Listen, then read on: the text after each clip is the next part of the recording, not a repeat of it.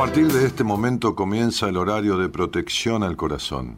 La permanencia frente a la radio depende exclusivamente del cariño que cada uno se tenga. Este programa trabaja con las emociones. Cualquier semejanza con la realidad es tu responsabilidad, ya que solo vos podrás afrontar lo que fuiste, lo que sos y lo que querés ser ante un imprevisto impacto con ciertas verdades que desconocías. Entendemos que quizás hayas estado huyendo demasiado. Es hora de dejar de escapar. Gracias por volar con buenas compañías. Con ustedes, Daniel Martínez. Hola, buenas noches, ¿cómo estás? Sé lo que sentís cuando el miedo es la cuerda que te ata de pies y manos. No me digas más que la vida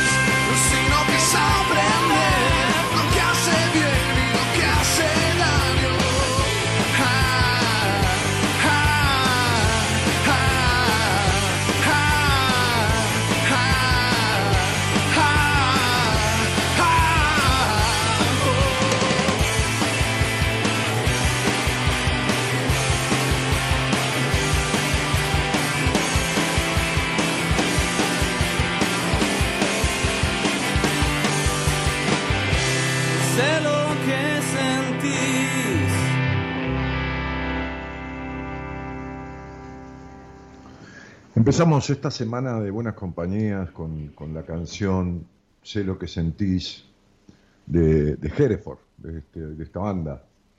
Este, Hereford es una, una raza vacuna. Eh, parte de la también es otras cosas, ¿no? Pero bueno, este, aquí en Argentina se conoce mucho por, por la, la raza vacuna, Hereford. Eh,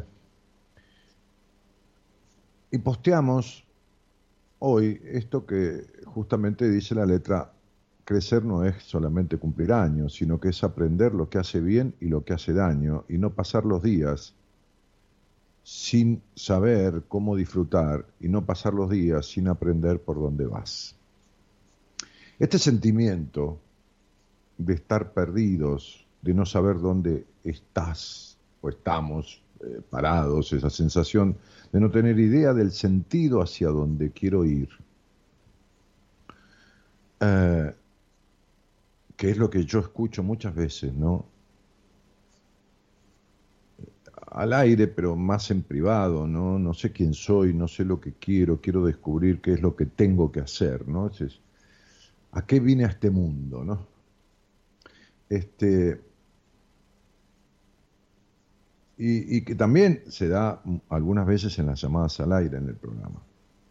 Porque crecer, como dice la canción, tiene poco que ver con cumplir años, ¿no? Este, crecer implica antes que nada aceptar, reconocer, responsabilizarse, soltar, ¿eh? actuar más allá de los miedos, ir hacia adelante, aunque incluso todavía no sepas hacia dónde, porque arrancar, a diferencia de estar siempre estancado, permite aprender sobre la marcha, aprender de los errores. Disfrutar el proceso, lo cual también es fundamental y sobre todo habilita todas posibilidades de experimentar. Y ahí es donde uno cree, porque como dijo Carl Rogers, que fue quien eh, diseñó, descubrió, creó, armó, redactó este, eh, las bases, la teoría y el marco teórico y los fundamentos de lo que es una de las corrientes psicoterapéuticas que rondan por el mundo, ¿no? que es la consultoría psicológica, llamada counseling, que nació en Estados Unidos, todo esto allá por 1960. Que es como, qué sé yo, la logoterapia, como la terapia sistémica, como la gestalt, como el psicoanálisis, son, eh, técnicas, procesos, sistemas para aplicar en psicoterapia. De hecho, cuando uno va a estudiar psicología, este, este, estudia las diferentes corrientes psicoterapéuticas y las diferentes técnicas. Entonces Carl Roger decía, la experiencia es para mí la máxima autoridad. Este, en realidad, bueno, esa es una frase, una traducción literal. Este, mi, experiencia es mi mayor sabiduría, este, decía Carl Roger también. Este, este, como forma de, fundamentar la experiencia. Pero y la experiencia no tiene que ver con el saber, tiene que ver con el vivir, con el, con el vivir, con el, con el recoger de lo vivido, la sensación de lo, de lo, de lo perdido, de lo, de lo ganado, de lo, de lo, qué sé yo, de lo dolido, ¿no? Este, hay, hay un poema de, lo voy a buscar porque yo lo, lo solía recitar una parte cuando daba algunas, algunos, este, cuando daba talleres por diferentes lugares del país, talleres vivenciales de tres horas, ¿no? Este, eh, y, en, el, final, cuando yo presentaba al equipo, este, solía, solía eh, recitar una parte de este poema, qué sé yo, a veces todo. Se, llama eh, en paz, el poema, ¿no? De, Amado Nervo. Y dice, dice así, dice, muy cerca de mi ocaso, muy cerca de mi ocaso, o sea, del final de su vida, yo te bendigo, vida, dice, ¿no? Yo te bendigo, porque nunca me diste ni esperanza fallida, ni trabajos injustos, ni pena inmerecida. En el final, en, en, cerca de, mi ocaso, yo te bendigo vida, dice Amado Nervo, porque nunca me diste ni esperanza fallida, ni trabajos injustos, ni pena inmerecida. La vida no es la que te da estas cosas, son producto de tus acciones o de tu no acciones. Entonces sigue diciendo, porque veo al final de mi duro camino, o rudo camino, que yo fui el arquitecto de mi propio destino que si extraje las mieles o la hiel de las cosas, fue porque en ellas puse hiel o mieles sabrosas. Cuando planté rosales, coseché siempre rosas. Cierto, a mis lozanías, o sea, a su juventud, va a seguir el invierno, mas tú no me dijiste que mayo fuera eterno. Hallé sin duda largas las noches de mis penas, pero no me prometiste tan solo noches buenas, y en cambio tuve algunas santamente serenas. Amé, fui amado, el sol acarició mi faz. Vida, nada me debes, vida, estamos en paz. Y entonces en la medida que uno sienta que la vida lo castiga, que esto, que lo otro, y que su vida es un eterno sin sentido y sin saber, y, sin, y, no emprenda, y no se equivoque, y no viva con el temor a equivocarse, pero haciendo con temor y todo, no con el miedo al error y con la búsqueda de la perfección que le impide accionar, entonces definitivamente cumplirá años, pero no crecerá nunca. O crecerá tan poco que no le valdrá el gusto. Eh, en esto que, posteábamos eh, en, el, en, el, en el Facebook y en el Instagram, está contenido toda esta sensación de vaguedad, incertidumbre, que, en la película de Milán Kundera se llamaba Insoportable levedad del ser. Cuando alguien permanece mayoritariamente en la insoportable levedad del ser, es que no está siendo, justamente. Razón por la cual, si querés, conversamos, yo escribí ahí al lado de la transmisión, en donde la gente que escucha a través del Facebook, porque se escucha el programa por muchas otras formas, este, si en realidad tenés idea, o si te sentís perdido o perdida, ¿y desde cuándo es eso? ¿No? ¿Desde cuándo te sentís perdido o perdida en esta vida? ¿O a partir de qué? Si querés, lo charlamos al aire. Si querés, lo escribís ahí. Si lo hablamos al aire, puede que se me ocurra alguna devolución y te pueda ayudar como a salirte del costado de la ruta y encontrar un poquitito la punta de un camino, aunque sea de inicio más certero, o darte una opinión, qué sé yo algo. Fíjate, ¿no? Este, si sabes dónde estás parado o no lo sabes o no tienes idea de dónde quieres ir, ¿cuándo empezó esto? ¿Por qué? ¿No? ¿Qué te pasa con esto? De sentir que mayoritariamente tu vida no tiene sentido. Vamos a arrancar diciendo buenas noches a todos y muchas gracias por estar.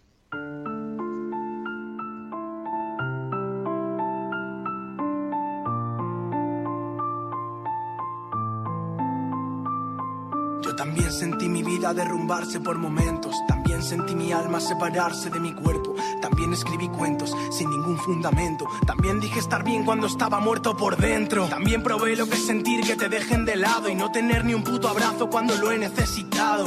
También sentí lo que es vivir en soledad o que la paz se vuelva guerra y no se entierre sin piedad. Y a pesar de mi edad, mi corazón fue testigo de cómo el tiempo pasaba y nadie estaba aquí conmigo. Mi estado de ánimo se volvió regresivo. Tres mentiras, dos engaños, un desamor, cero amigos. Todos sabemos que aquí el daño ya está hecho y que por culpa de esa gente yo me he sentido inservible. Os prometo que si entrasis en mi pecho, querrí salir corriendo y escapar lo antes posible. Yo nunca fui el más guapete de mi clase, ni el más divertido, ni el más inteligente, pero sí que fui quien tuvo los huevos de levantarse y encararse al mundo, aunque el mundo le viniese grande. Ahora presumo de tener un privilegio, poder hacer lo que amo mientras siento que me sacia. Y el mismo niño al que le hacían bullying en el colegio es el que hoy saca temas por los que le dan las gracias. Tienes un sueño, echa cojones y persíguelo. Que yo lo tuve y sé que estuve siempre haciendo lo posible por lograrlo. Y aunque a veces sí sentí dolor, ahora existe gente que me tiene como un ídolo. Ves como el tiempo lo pone todo en su sitio, aunque no seas capaz de verlo desde un inicio. Yo tuve el valor para escaparme de este vaivén y aprendí a quererme yo antes de que lo hiciese nadie. Hoy alto el vuelo, me cansé de ir caminando. Despegué los pies del suelo y empecé a subir volando. ¿Has visto, abuelo, hasta dónde estoy llegando? Ojalá pudieses ver la de cosas que estoy logrando. Pienso seguir aunque me desangre los codos. Los que me conocen saben a qué me refiero. Lo hago por mí, lo hago por ti, lo hago por todos. Por los que creen en mí, por los que no creyeron por los que están, por los que se fueron, por los que vendrán, por los que nunca volvieron, por los que me odian porque me hacen sentir pleno, por los que me apoyan porque saben lo que quiero y yo quiero demostrarle a los demás que puedo ser feliz, pero además la música me basta para volar donde no creía que podría llegar y no pienso discutir con nadie más. Cada uno sabe bien dónde ha de estar sé bien cuál es mi lugar y te juro que de aquí no voy a marcharme. Y yo sé bien cuál es mi lugar y lo juro no voy a En pantalla está el número de celular que el productor tiene para que le mandes un mensaje de WhatsApp. No llames, pero escribile si querés que conversemos o con alguna inquietud. Es el 11 31 03 6171. 11 31 03 6171.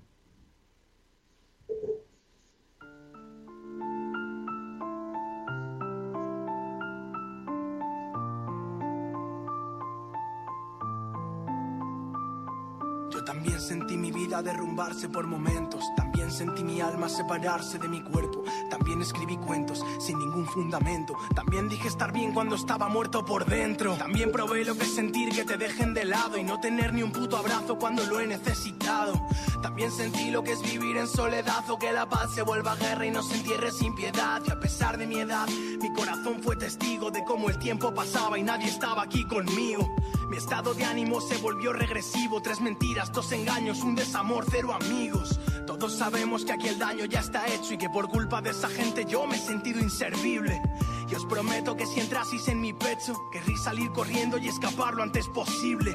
Yo nunca fui el más guapete de mi clase, ni el más divertido, ni el más inteligente, pero sí que fui quien tuvo los huevos de levantarse y encararse al mundo, aunque el mundo le viniese grande. Ahora presumo de tener un privilegio, poder hacer lo que amo mientras siento que me sacia. Y el mismo niño al que le hacían bullying en el colegio es el que hoy saca temas por los que le dan las gracias. Tienes un sueño, echa cojones y persíguelo. Que yo lo tuve y sé que estuve siempre haciendo lo posible por lograrlo. Y aunque a veces sí sentí dolor, ahora existe gente que me tiene como un ídolo. Ves como el tiempo lo pone todo en su sitio, aunque no seas capaz de verlo desde un inicio. Yo tuve el valor para escaparme de este vaivén y aprendí a quererme yo antes de que lo hiciese nadie. Hoy alto el vuelo, me cansé de ir caminando, despegué los pies del suelo y empecé a subir volando. Sí, ¿Has visto, claro, sacar los pies del suelo y empecé a subir volando, dice la canción, ¿no? Ricardo, hablando de pies, debe tener calambres en algún lado, por ahí en las piernas, dice Ricardo Daniel Díaz. Daniel, buenas noches, Daniel y Gaby. Bueno, muy interesante el tema de hoy y muy actual. Dice, este, también quiero preguntar si la aparición en exceso de calambres son problemas emocionales. Gran abrazo. Sí, por supuesto. En realidad, desde lo fisiológico, se habla de que la acumulación de ácido láctico, que es un ácido, una sustancia que el cuerpo produce, la acumulación de ácido láctico en ciertas partes del, del cuerpo, en ciertos músculos, produce calambres. Pero los calambres tienen su, su connotación emocional, hay que ver en qué zona del cuerpo son y bueno, y ver un poco, ¿no? Este, este, así que bueno, fíjate, que eso, si algún día querés conversamos, ¿no? Porque cada persona es un individuo, es individual y las cosas le suceden a esa persona y aunque lo mismo le suceda a otra, muchas veces no tiene que ver con la misma razón, el mismo origen o la misma fundamentación. Bueno, ahí estoy.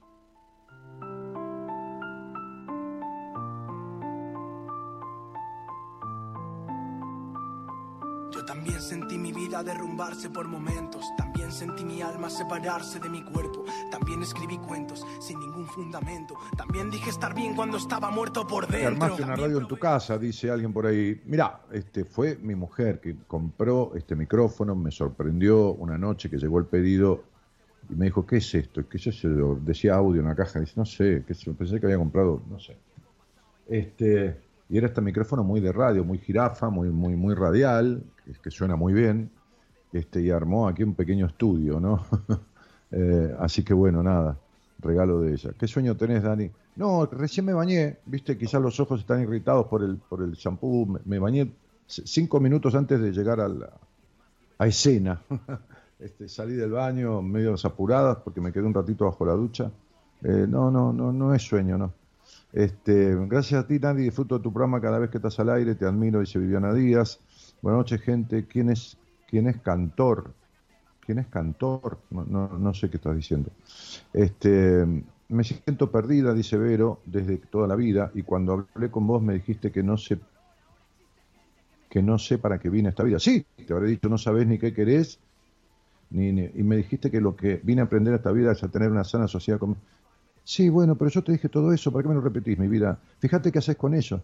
Estoy en terapia con Noemí, ojalá pueda salir de una vez, es terrible sentirse así, abrazos. Bueno, habla con Noemí, si estás en terapia con ella, arrancaste ahora, dale nomás, ¿no? A los bifes, ¿no? Y, si- y, si, estás un tiempo y no hay ninguna mejora y no tenés empatía con Noemí, dejala a Noemí anda con otro. O sea, por más que Noemí sea de mi equipo, ni es la única, ni es la mejor, ni yo soy el único, ni soy el mejor, ni nadie es todo para todo el mundo. Uno sirve para algunos, otro sirve para otros. Y ya está. Lupe Moretti dice, qué cabeza, Doc. Buenas noches, maestro y gente linda, dice Paula. Ah, Temón, dice Libertad Barros. Cami Mancilla dice, buenas noches, Daniel. Ese tipo de preguntas me las hago desde hace dos años más o menos, pero desde hace mucho antes tengo las típicas crisis existenciales, angustias todo el tiempo, falta de confianza. Claro, Cami, es de toda la vida, ¿entendés? Este, mi Dios santo. Con razón, ¿no? Si supieras lo, que, lo, lo- divino que sería que aprendieras a permitirte un sano descontrol y dejar de querer controlar, qué sé yo, hasta un eclipse, ¿entendés? Porque tenés hasta esa fantasía, controlar el mundo, ¿no? Grachu Tochi dice, hola Dani, desde Altagracia te escucho que me encanta. Y Graciela Noemí que saluda. Se corta la transmisión, dice Graciela Vidal. Sí, debe ser a tu, a tu contacto, debe ser de tus fuentes de, de- de energía de- de señal, ¿no? Porque na- nadie se queja, te está pasando a vos, cielo. Este, anda perfecto, puede ser que sea tu señal, dice Estela Maris. Sí, cuando alguien se queja de, la señal, de, la transmisión y es una persona o dos, y nos pasa a todos, ¿no? A mí también a veces no tengo internet, qué sé yo, ¿no? Este, este, me puede suceder. Este, qué genia Gaby, te lo compró ella, divina. Sí, tal cual, divina. Este, tal cual. Y sorpresa encima y todo. Bueno, entonces, este, eh, ¿qué, eh, qué tenemos que hacer? Ah, toda esta cosa que yo había dicho de hacer un poco de, de, manifestación de verdades, ¿no? Este, de verdades para uno, ¿no? De, qué te pasa, ¿no? De, cuánto de perdido estás en la vida, cuánto de desconcertado, cuándo arrancó eso, desde cuándo, ¿no? Eh, y tengo a alguien al aire, ¿no? Desde Colombia. Hola, María Isabel, ¿cómo te va? Hola, muy bien. Eh, ¿Cómo estás? ¿En dónde estás en Colombia? ¿En qué ciudad? Eh, no, soy de Medellín, pero en este momento estoy eh, viviendo en Nueva York. Eh, lo que Ah, hace estás que estamos en pandemia, vivo en Nueva York. ¿Pero desde la pandemia o, o ya estabas allí? No, eh, salí de Colombia dos días antes de que cerraran por lo de la pandemia. Ya tenía todo organizado para estar acá. Ah, pero justamente saliste dos días antes de que cerraran, Sí, pero vos ya te, te ibas a Nueva York con destino de vivir o con destino turístico. vivir, vivir. Me casé acá en mayo. Ah, ¿te casaste ahí en mayo con alguien que conociste en, en, tu, en tu Colombia o que conociste a distancia? En Colombia, en Colombia, pero viví aquí. siempre ha vivido acá. Eh, ¿Él es, es, ¿Él es norteamericano o es colombiano? No, colombiano nacionalizado aquí en Estados Unidos. Ah, ok, ok. Bueno, este, y, y, y, fíjate vos qué cosa, cuando las cosas tienen que ser, ¿no? Te fuiste dos días antes de que cerraran Colombia, ¿no? Sí, me tocó adelantar el vuelo porque me di cuenta a tiempo de que iban a cerrar y mi visa se vencía. Entonces yo sabía que era un enredo, entonces hice todo lo que pude para, para venirme antes. Son corre, corre, pero bueno, logré salir, que era eh, la meta.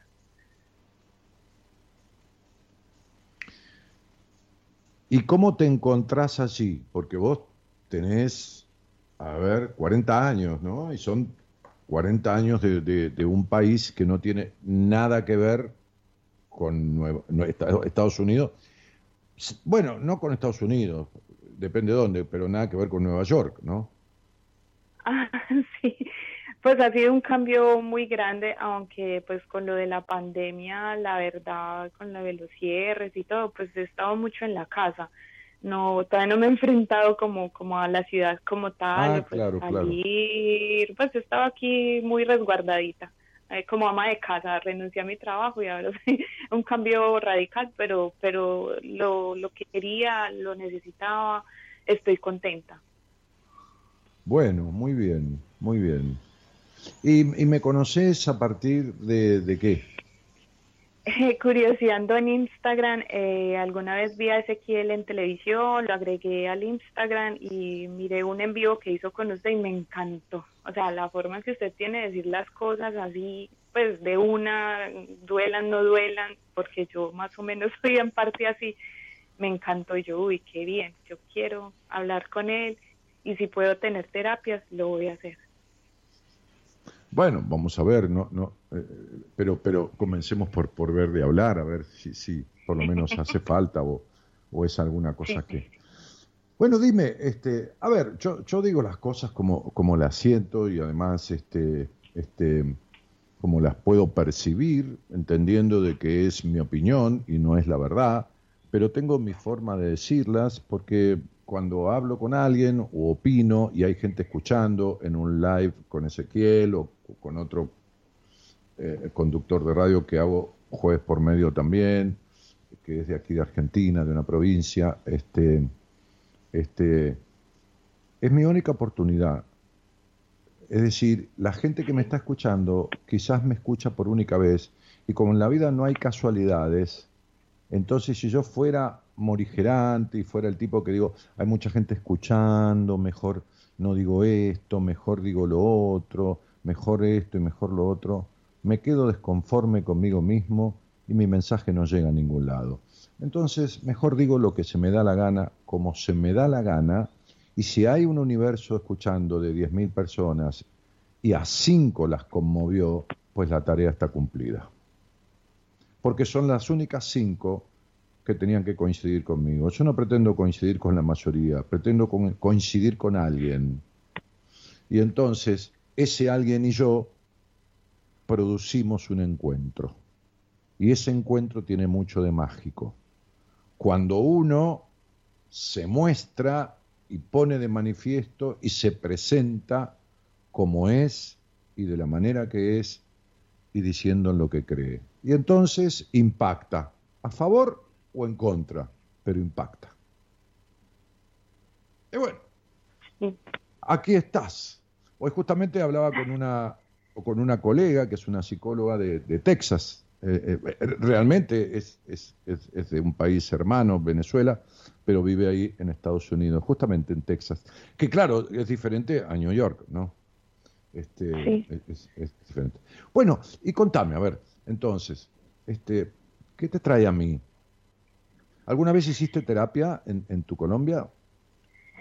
Eh, sí, pero pues no fue una cosa como que yo quisiera, fue como algo como que bueno, hay que hacerlo, lo hago, pero, pero la verdad para mí no fue como algo pues como, como muy satisfactorio. Pero ¿por qué hay que hacerlo? Porque te, te Eh, hay que hacer, hay que hacerlo eh, ¿por qué? porque te llevaron forzada, ¿por qué cosa? Algo así, sí, sí, sí, como las circunstancias. Bueno, yo, ah, bueno, listo, vamos. mm, igual dejé, dejé de ir y, y ya no me preocupé, falta de tiempo, pues no fue algo como que yo lo hiciera porque, bueno, qué rico, voy a hacer esto porque sí, no. Todo se dio como para que, bueno, hagámoslo pues porque es un requisito para algo y ya. Ok. Ok. Bueno, entonces, suponte que yo fuera un terapeuta, que lo soy, este, y, y, tú me conoces como me conociste y vienes a verme porque te interesa y yo te pregunto qué te trae aquí, qué es lo que te trae, qué es lo que estás buscando lograr, transformar, cambiar, resolver, tramitar, o es la curiosidad, o es qué cosa, ¿no? ¿Y vos qué contestarías? Eh, principal es porque, o sea, a veces no me siento como feliz con lo que tengo, eh, me angustia todo, soy Mm. estresada, quiero controlar las cosas, eh, lloro con una facilidad por todo, Mm. eh, mucho conflicto sí. en mi casa. Tranquila, bueno. Este. Eh, eh, ese llanto y esa tristeza son los llantos y las tristezas propias de un duelo. Este, y los duelos no, no solo tienen que ver con las muertes, las muertes digo de, de personas, ¿no? La, la muerte física de una persona. Los duelos tienen que ver con, con, con, con duelar eh, una profesión que uno, que uno deja, con duelar un órgano que uno pierde. Me acuerdo que, que- que yo estaba en, en terapia, tenía 30 y- 33 o 34 años y me operé de la vesícula. Yo no me operé, me operó el médico, pero uno dice me operé, ¿viste? Este, este, y, y, y recuerdo que volví a terapia enseguida, al, al- al tercer o cuarto día. Y entonces, aquel viejo maestro que era mi terapeuta, en un momento de la charla me dijo, ¿lloró? Y yo le dije, ¿llorar? Dije, ah, por el efecto de la anestesia, porque viste que muchas veces se dice que uno se despierta de una operación y la anestesia deja un efecto, un efecto Sí. como de, de cierta bajón, de cierta angustia, cierta cosa, ¿viste? Angustiógena. Sí, sí. No, no, me dijo, no, no, si lloró, porque perdió la vesícula, es una parte de su cuerpo. Si hizo el duelo, si se entristeció por ello, es una parte suya que la perdió. Y no es que él era un tipo dramático, es que estaba trabajando conmigo en esa época para que yo encontrara la salida a muchas cosas que no es para ningún otro lado que para adentro. Entonces él me obligaba con sus devoluciones a ir hacia adentro, a tomar cuenta. Entonces uno puede duelar una vesícula, un auto que tiene que vender porque necesita el dinero, aunque el dinero sea, qué sé yo, para comprar una casa o para pagar el parto de un hijo, para lo que fuera, aunque tenga un buen fin, un buen destino, está deshaciéndose de algo, esto y lo otro. ¿Y sabes qué pasa? Mm. Hay duelos que son concretos por objetos o por personas y hay duelos que son emocionales. Hay duelos que son por la muerte física de un ser querido y hay duelos que son por la muerte emocional de uno mismo. Y en un camino de la vida, allá en una ciudad de Colombia, nació una nena llamada María Isabel, que fue a parar a un hogar en donde había algunas personas que convivieron con esa niña. Esas personas eran su madre, ¿quién Sí, más? mi mamá, mis, mis dos hermanas y mi abuela. Porque como te dije tu madre, no te dije tu madre y tu padre, porque tu padre no me figura aquí de ningún lado. No, no, no. Eh, pues eh, como a los tres años, yo tendría tres años, dos años, se separó de mi mamá y lo vine a conocer como a los 11 y al año siguiente se murió. Entonces, a los dos años, el niño todavía no registra al padre. Más o menos a los tres años el padre empieza a aparecer en toda su magnitud en la estructura psíquica de un niño. Eh, pero el duelo ese, de esa tristeza, tampoco es por el abandono de tu padre. El duelo es por la profunda separación.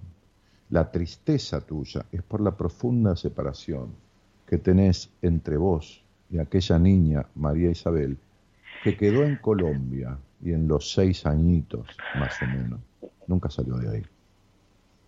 Quedó pegada a la imposibilidad de la libertad con la que siempre soñó. Quedó pegada a la prohibición del tránsito de sus curiosidades. Quedó pegada al no sentirse escuchada nunca prácticamente nunca una niña que no se sintió escuchada. Una niña que creció eh,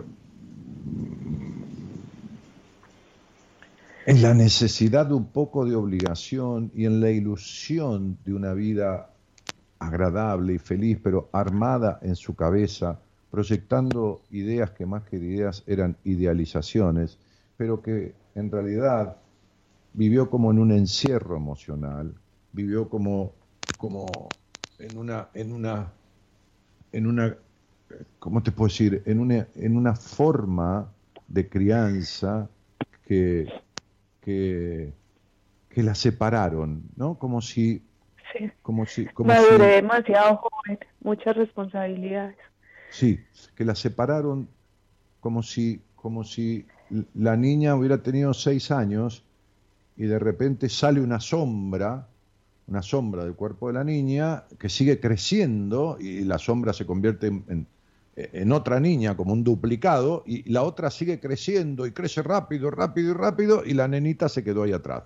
Esa división tan eh, esa escisión, es- que no es una escisión patológica, no es una, esquizofrenia, ni es una psicosis, ni nada de eso, esa escisión, división, sinónimo de división emocional, esa separación tan abrupta entre la niña y la adulta, y ese proceder tuyo de no ir nunca más hacia atrás emocionalmente, emocionalmente digo, hacia adentro en busca de la niña, hace que seas solo una cáscara, que vivas en Colombia, que no vivas, que vivas en Nueva York, que te cases, que todo lo que quieras tener lo tengas y no te sirva para nada, porque nada del tener le sirve a un niño si no tiene cariño y, y- y- y no recibe estafas y no lo protegen y no lo dejan jugar. Entonces, hubo abandono, hubo sobreadaptación, la nena perdió su infancia y en cierta manera la estafaron. Por más cosas que tenga, la adulta a la niña no le sirven. La niña quiere otra cosa. No le importa un carajo los departamentos, por más que estén en la Quinta Avenida, ni le importa New York, ni le importa nada. Lleva una nena de seis años a New York y le da lo mismo que estar en Colombia. Lo que quiere es que la quieran. Y así como la niña esa no se sintió querida, vos tampoco la quisiste. Entonces, ¿por qué vas a estar bien y vivir en bienestar y estar feliz? ¿Por qué te, te va a servir lo que tenés? No podés querer lo que tenés porque no te querés a vos misma. No podés querer lo que tenés porque vivís en el prejuicio. No podés querer lo que tenés porque te da culpa el disfrute. Ay, sí, mucho. Sí, no podés querer lo que tenés, porque sos una copia extendida de tu madre y no sabes Sí. absolutamente ni idea de quién sos. No podés querer lo que tenés, porque no tratas bien tu cuerpo. Y en el área del placer físico, vos que escuchás a Ezequiel, que es un sexólogo, es el área en que más reprimido y más sucio y más culposo tenés el sentido del placer. Y sin embargo, te en curiosidades, te en fantasías, tu cabeza está llena de fantasías. no de viajes, porque siempre tuviste como la fantasía de la viajera, no, de otras fantasías y curiosidades que nunca jamás transitaste. Entonces, vas a llorar cada vez más porque estás muerta en vida.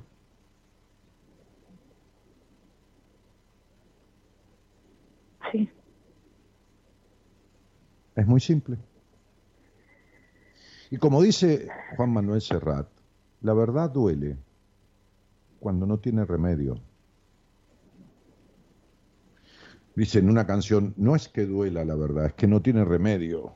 La verdad no tiene que doler. Cuando tiene remedio no tiene que doler. Cuando estás en una cama tirada y el médico te dice, llame a su gente y salúdela porque usted se muere, esa verdad duele porque no tiene remedio. Pero cuando el médico dice, mire, vamos a hacer un tratamiento y todo esto que parece grave, si lo peleamos y hacemos todo lo necesario, vamos a salir de acá, uno se conmueve con eso que le dicen. Pero tiene, pero, pero tiene la puesta en marcha de saber que tiene remedio. Esta cuestión, si se combina con tu, con tu sentir, si lo que yo digo te hace centro internamente, no debería dolerte, debería despertarte. Porque esto tiene remedio, por supuesto. Pero para eso se necesita decisión, cosa que nunca tuviste. No, no, siempre, siempre mi mamá fue una influencia demasiado grande en, en todo, en todo, o sea, la necesidad de aprobación, en que ella estuviera contenta con lo que yo hiciera. Eh, siempre no, tu mi madre mamá tenía, te obligaba a estar contenta con lo que ella decía que vos tenías que hacer, no con lo que vos hicieras. Tu madre fue una mujer castradora, pero le podemos Mucho. dar responsabilidad a tu madre hasta tus 18 años, 19, los 20. De los 20 en adelante no podemos dar- echarle ninguna responsabilidad, porque vos eras dueña de tu vida y hacías lo que querías con ella.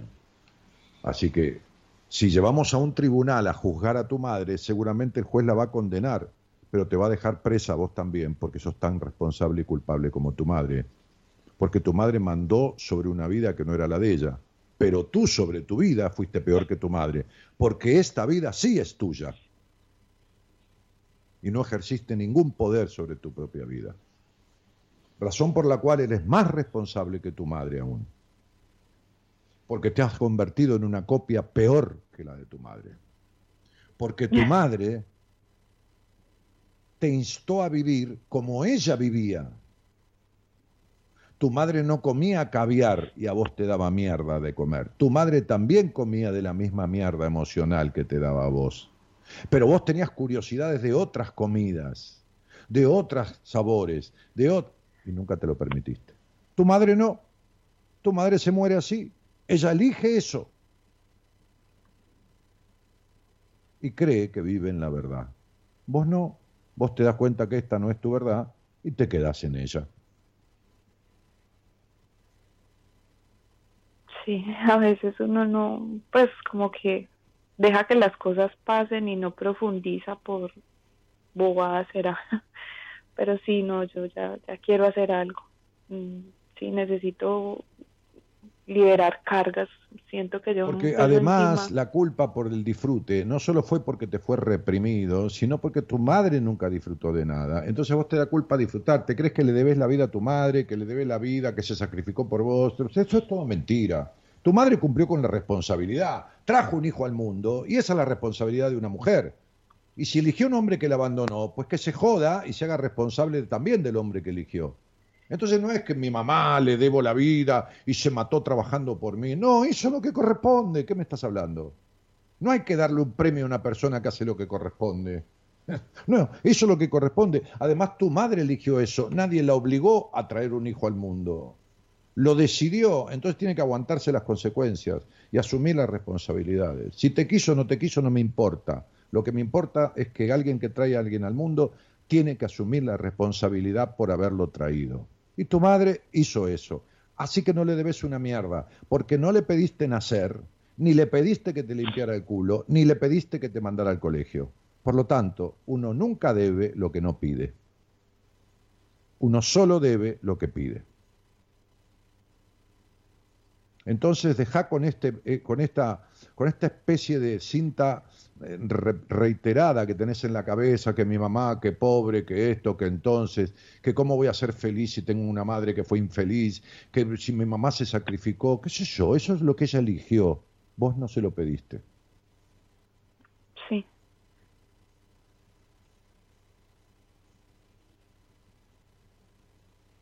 Porque vos tenés las mil razones para justificarte la vida de mierda que has llevado, pero ninguna motivo para ponerte en marcha para, para cambiarla. Y ya llevas 40 años de tu vida perdida. Y estás en la ciudad que es el centro del mundo, pero vos no sos el centro de tu vida.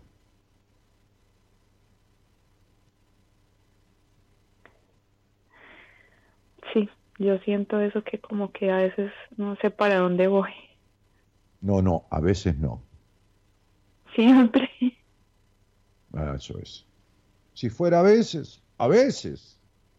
A veces yo también, porque soy un ser humano, tengo dudas, qué sé yo, entre tal cosa y tal otra, a veces esto, a veces lo otro. A veces todos tenemos a veces. El problema es cuando es casi siempre o siempre. Y vos no tenés dudas para dónde vas. No, pero yo ya quiero hacer algo y necesito Está ayuda. bien, porque hacelo- hacelo no que quieras, Haz lo que queráis. Lo único que no tenés que hacer, lo un- no sé qué tendrás que hacer, pero lo único que no tenés que hacer es seguir haciendo lo mismo. Eso queda claro porque son 40 años de infelicidad. Así que esta receta siempre te dio un mal resultado. Sí, Digo, o seguí intoxicándose, comiendo siempre de lo mismo. Es tu vida, es tu elección. Acordate que no hay otra. Tenés solo esta vida. No hay otra. sí, Queda claro, ¿no? Porque vos, vos vivís como si fueras a vivir cuatro vidas o cinco, ¿viste? Total, como si tuvieras millones y millones y millones y millones de dólares, como si fuera Joe Bezos, el dueño de, de, de Coso, de, de Amazon. Total, podés tirar millones por la ventana, porque total tenés más. No, no tenés millones de días ¿eh? para vivir. No sabes cuánto te quedan aparte. sí. Ya, ya quiero disfrutar como lo que tengo, lo vivir, porque sí, siempre he estado pendiente de lo que digan, eh, sí, como de que no, no, no me da el derecho de disfrutar. Para disfrutar de lo que uno tiene, tiene que empezar a disfrutar de quién es. Y mientras vos no encuentres quién sos, no desalojes un montón de cosas que tenés metidas que no te corresponden, no vas a poder disfrutar de nada. Primero, encontrarte con vos. Después, un pedazo de queso te va a hacer disfrutar igual que un plato de caviar. No te quepa la menor duda. ¿Entendés? Sí, Claro. Entonces, si entendés, si más o menos lo que te he dicho te coincide con tu vida, tu forma de ser y de sentir, no tengo mucho más que decirte que mandarte un cariño grande y agradecerte la confianza. muchas gracias. Yo voy a pedir cita con usted. De todas formas, si quiero que me dé una luz, una guía, pues tengo demasiada basura mental. Quiero deshacerme de tanta bobada, de tanta cosa. Veremos, evidentemente yo no te puedo dar ninguna guía porque vos tenés conflicto todo, en todos los órdenes de la vida. Esto hay que tratarlo, encontrar la punta del ovillo y empezar a tirar de él para desenrollar todo esto en lo que tú estás metida, porque no hay una sola área de tu vida que esté bien. No, sí, Entonces no hay ni luz, ni tips, ni, ni mantra, ni ninguna tontería de esas que sirva. Acá hay que ir al fondo para producir una transformación. ¿Queda claro? sí. Te mando un cariño entonces. Gracias. Ay, muchas gracias, muchas gracias de verdad. Quedo muy contenta. Bueno, mi vida, tenen, este, quédate contenta porque como te dije, la verdad duele cuando no tiene remedio, pero esto tiene remedio y lo simple que es, se necesita la decisión y un poco de tiempo nada más. Te mando un cariño. Muchas gracias, que Dios los bendiga. Igualmente, gracias.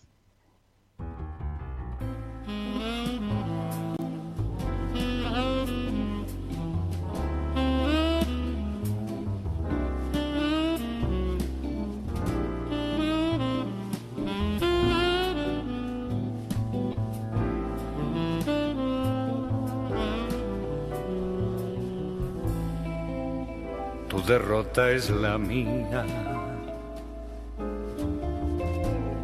Y mi fracaso tu quebranto, mujer. Mía es tu ruina, tuya mi agonía. Tan solo somos un par de perdidos que no tienen nada que perder.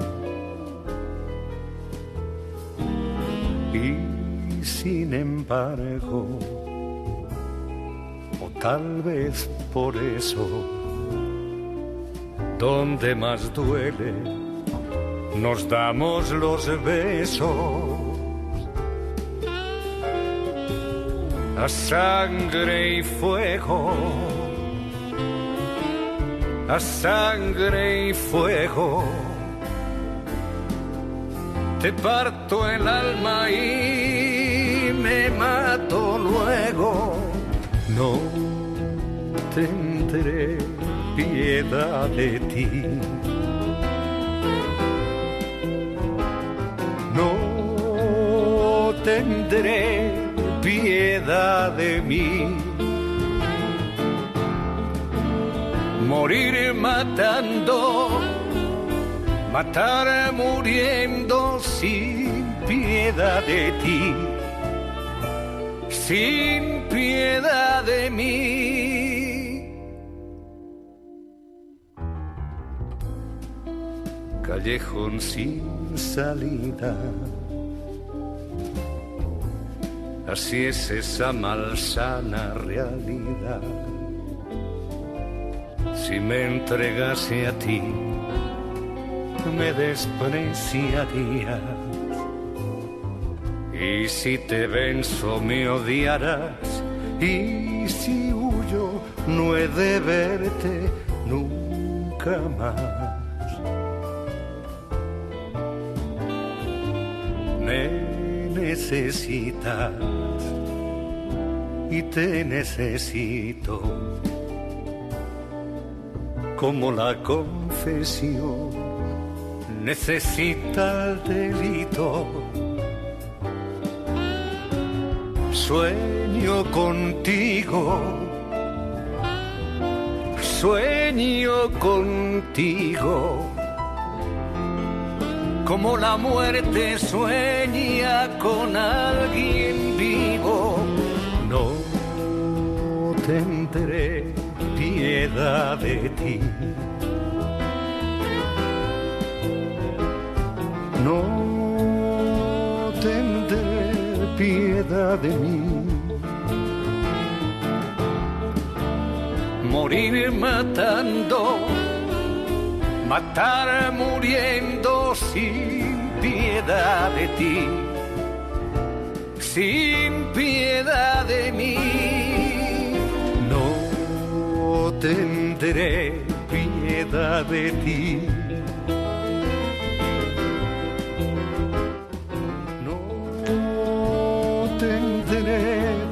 De mí.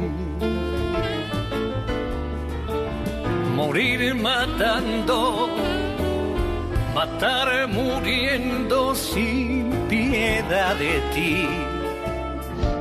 Sin piedad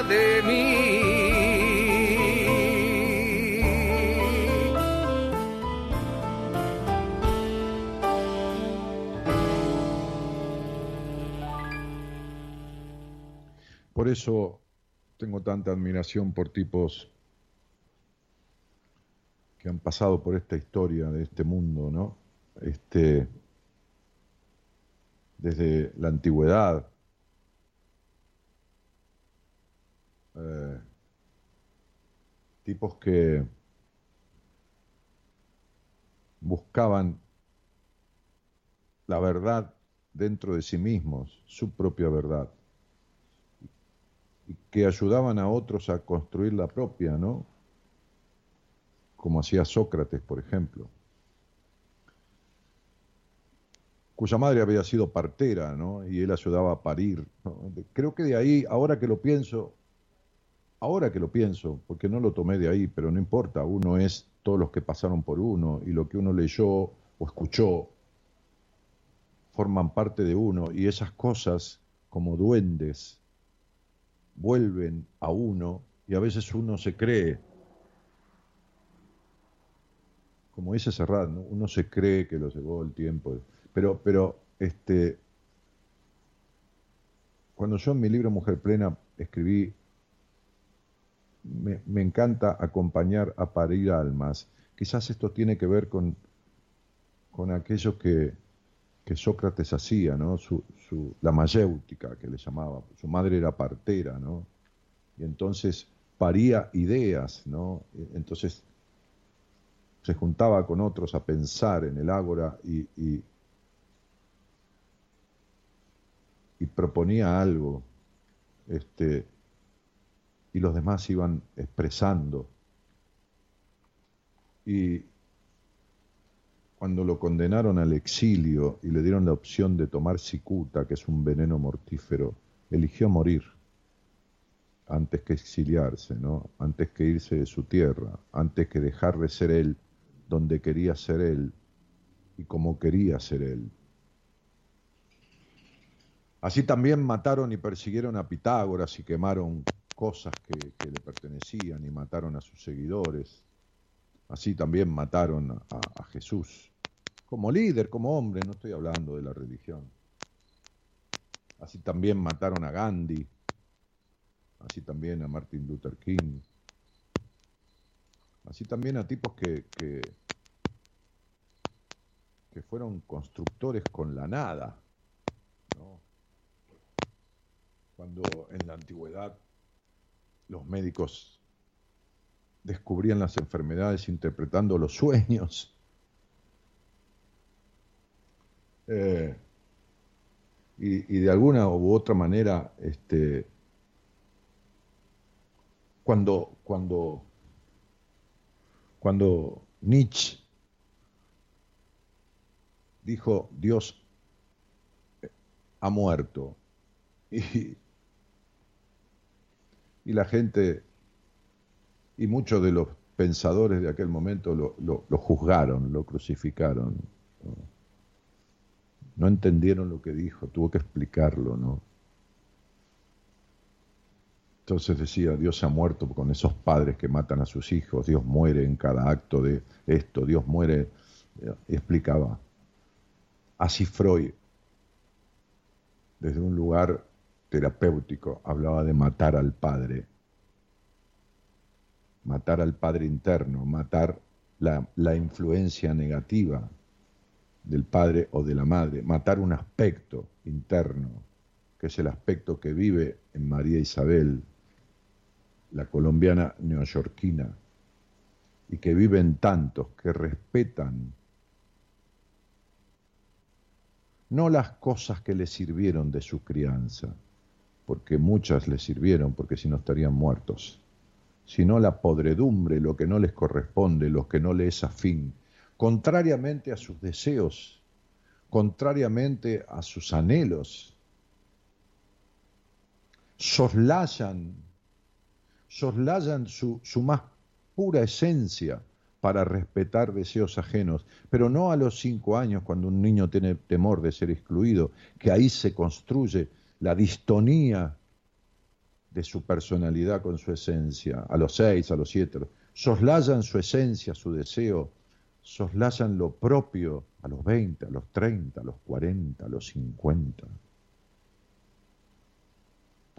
cuando tendrían que ser amos y señores de sus vidas, son esclavos no de personas felices que le dijeron cómo tenían que vivir, aunque igualmente la, fórmula de la felicidad es de cada uno, porque no lo que hace feliz a uno tiene que hacer feliz al otro, sino de personas infelices que vivieron en la infelicidad y que son quienes los criaron.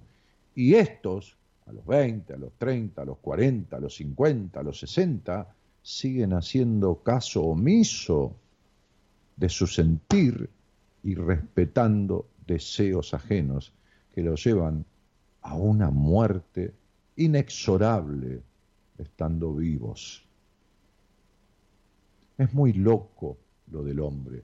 Por eso yo ayer decía en el programa, ¿por qué el perro logra todo lo que logra cuando le mostraba todos los malabares que ese perro hacía? Porque no tiene memoria. Porque el perro tiene una memoria asociativa, pero no tiene memoria del pasado. No tuvo un padre que lo abandonó y una madre que le reprimía los deseos o la sexualidad. Entonces, al no tener memoria el tipo, no tiene ninguna influencia de mierda metida en su cabeza. Es quien es y punto. Juan Simón Hernández Arnedo, ¿qué haces, pibe? ¿Por qué no salís al aire? Me encantaría felicitarte por lo que has logrado, tener una charla con vos de dos minutos, ¿no? Llamalo al operador o mandale un mensaje WhatsApp y decirle, yo soy Juan Simón, Daniel me dijo que quiere hablar dos minutos conmigo. No tengas vergüenza, nene, que ya es hora. Este, recibí por, por Instagram y te saludé por este logro que has tenido. Te conozco de que eras un pendejito este, y bueno, los sueños se pueden interpretar a través de la numerología. Hace años llevo el mismo sueño, una pesadilla. No, ¿cómo va a interpretar un sueño a través de la numerología? La numerología habla de tu personalidad, ¿no? Yo interpreto tu sueño en dos minutos a través de conversar con vos, pero no a través de la numerología. O sea, el día que quieras. ¿Por qué un sueño es recurrente? Porque nunca entendiste el mensaje del sueño. ¿Por qué vuelve el sueño? Porque el inconsciente está golpeando a tu puerta, dejándote un mensaje por abajo de la puerta y vos lo lees, lo lees, lo lees, pero no lo entendés. En el sueño está la vida y un mensaje de tu inconsciente que es simbólico siempre, pero que tiene una clara significación. Cuando yo le explico a un paciente mío un sueño recurrente, lo deja de soñar, porque ya lo entendió. Ya entendió el mensaje. Si yo te mando un mensaje todos los días a tu casa y vos me pones por WhatsApp, no lo entiendo, no lo entiendo, no lo entiendo, y me llamás por teléfono y te lo explico, entonces dejo de mandarte el mensaje. Bueno, el inconsciente es lo mismo.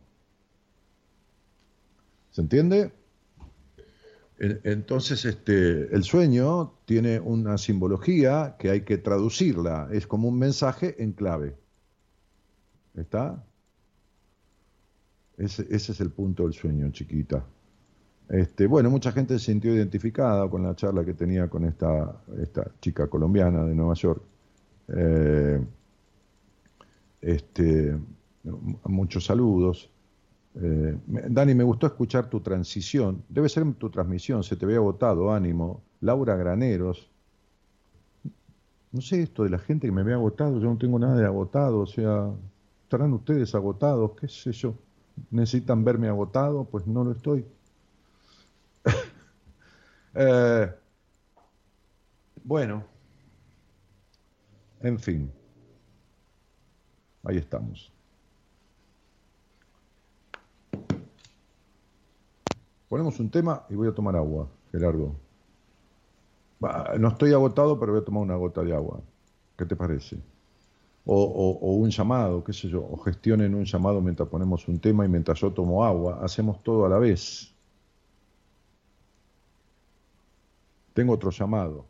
Ok, pero, este, a ver, hola, buenas noches. Hola, buenas noches, ¿cómo le va Daniel? ¿Qué tal, querido? ¿Quién sos? Eh, Diego Gabriel Miranda. Ah, ¿cómo te va, Diego? ¿De dónde sos? De acá de San Luis, capital. De San Luis, capital. Bueno, ¿y con quién vivís? Yo vivo ahí eh, con mi familia. ¿Pero quién es tu familia? Mi familia está compuesta por mi papá, mi mamá, dos hermanas, un hermanito que nació hace poco y tres sobrinas. Ah, mira. Este, como, bastante. Y, y, todos esos hermanos y hermanas que viven ahí, ¿son todos los que tenés o alguno hay que no vive ahí, que se fue porque se casó o se fue a vivir solo? No, no, están todos ahí. Están todos en mi ah. casa.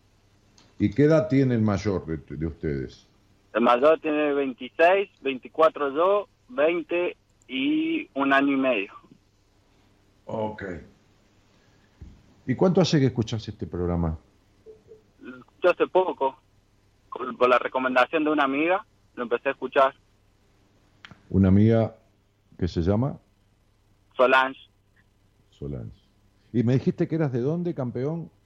de San Luis, San Luis Ah, Capital. De San Luis Capital.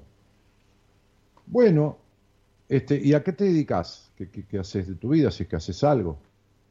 Sí, estoy trabajando ahora hace poco, entré en Andriani, acá en la empresa de reparto del correo. Sí, sí, de correo. Ajá, y estoy laburando de eso ahora. Vendí una moto hace poco para comprarme una Fiorino y bueno, y con ese propósito de meterla a laburar. Muy bien. Me parece bárbaro. Este, y, y, ¿Y de qué tenés ganas de charlar, campeón? Tenía ganas de charlar de que mm, del rumbo de mi vida, algo así, porque la verdad que con 24 años como que voy, hago dos o tres pasos y retro, siento que retrocedo 80, por decirlo así. Ah, no me digas. ¿Y por qué? Sí. ¿Tantas cosas hiciste, tan para atrás te ha ido con 23 o 24 años? Sí. o sea, este año, mal que mal, he renunciado a tres trabajos. Mm. Pero no es un problema de que vos eh, No, retrocedes. no, no, eh. ¿En, en qué sentido crees que retrocedes? En el sentido de lastimar personas o vendría a ser entre el... Sí, sentido de, de amor o afecto. Por ahí soy medio secote con mi familia o con las personas que me rodean. Pero espera un poquitito. eh, eh, eh, me estás mezclando mierda con dulce de leche, campeón. Ah, Me hablaste, claro. eh, me hablaste de que das un paso y retrocedes. Espera, espera, espera, espera. Cállate un poco. Me decís que das un paso y retrocedes 80 metros. Y me empezaste a hablar de que, por ejemplo, este año renunciaste a tres trabajos. Y cuando yo te dije en qué sentido retrocedes, me empezaste a hablar de que lastimás gente. Vamos a ponernos de acuerdo, porque si no, no te entiendo. ¿A qué te referís? Porque como te digo, mezclas mierda con dulce de leche. ¿Qué tiene que ver que Claro. renunciaste a tres trabajos con que lastimás gente? De tu familia. No, no se entiende, papito. Es que básicamente eso es lo que eh, a, lo, a lo que voy. Es como que soy un 50 y un 50, por decirlo así. Un 50 y un 50 de qué, campeón? De lo bueno y de lo malo. ¿Qué Es como sería, yo lo, me... qué sería lo bueno y qué sería lo malo? Y lo bueno es... No sé, la verdad. Entonces no sos un 50, sos cero bueno. Lo ser bueno. No, qué sé yo, te estoy diciendo lo que vos decís. Claro. Soy un 50 bueno y un 50 malo. ¿Y qué es lo bueno? Y me decís, no sé. Entonces no son, bueno, no son nada bueno. Si no sabés qué es lo bueno. ¿Cuál es el 50% bueno? Sí, tienes razón. Encima no se me viene nada a la mente. Ahora no sé, me puse nervioso ya. ¿Y pero por qué te pusiste nervioso? Si yo Sí, no te estoy juzgando y vos puedes hablar de lo que No, no. quieras. Sí, claro, yo estoy tratando Lo de pensar... lo que trato es de ponerte en orden porque tenés un desorden. Me estás hablando de que vas 80 metros para atrás porque renunciaste a tres trabajos y cuando te digo en qué sentido, me decís en el sentido que lastimo a la gente. Y no entiendo. De mi familia, dijiste. Y, y, y- y pasaste de los tres trabajos que renunciaste a lastimar a la gente de tu familia. Entonces, lo que quiero es tratar de entenderte, si no te puedo dar una opinión. Ok. Sí, no, o sea, básicamente preferiría concentrarme en temas, sí, de familia o de gente, personas que me quieren y que yo por ahí la, la lastimo. ¿Y cómo las lastimás? ¿Les pegás? ¿Le- le- le- le- No, no, no, no, nada de eso. Fue- hace, hace poco te- estaba en una relación con una con una chica y Mm. y volví con mi ex, por decirlo así. O sea, la dejé de un día para el otro y volví con mi ex, porque sentía la necesidad de estar con él. O sea, siento la necesidad. Pero vos le dijiste la verdad, te dejo y me vuelvo con mi ex. Sí, sí. ¿Y entonces qué la lastimaste? ¿Qué sé yo? Ella eligió eso y, y toda persona que está con otra corre la posibilidad de que esa persona se vaya. Ahora, si yo me voy de alguien, el otro dice, ay, me lastimás, bueno, cada uno se lastima con lo que quiere, qué sé yo. Bueno, le puede doler, bueno, tiene todo su derecho, pero bueno, te puedes hacer cargo. ¿Qué haces? ¿Te quedás con ella y no volvés con tu ex para que ella no se lastime o no le duela? ¿Qué, qué, qué, qué, vas a hacer? ¿Un enfermero del mundo que tenés que calmarle los dolores y las lastimaduras al resto del universo? Es imposible. Sí, puede ser. No, no sé, qué sé yo, te digo, opino. ¿No te parece? No, ¿Y a igual, o sea, yo lo que hago, ¿Y a qué- yo lo y que a qué hago- más? lo- lo- ¿A quién más lastimaste, digo, de esta manera? No, eh, a mi familia por ahí, no sé si Pero demostrándole... ¿cómo a tu familia por ahí? ¿Es o no es? ¿Por qué a tu familia por ahí? Por ahí quiere decir a lo mejor, pero a ver, sí o no, y en qué sentido?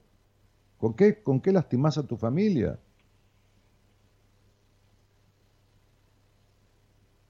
Ah, no, no sabría responderle entonces. Pero mi vida, eh, papito querido, eh, a ver, por ahí por San Luis a la noche hay unos camiones que pasan recolectando los restos de la basura que la gente deja de las casas, ¿no es así? Sí, Vos sos un recolector de culpas.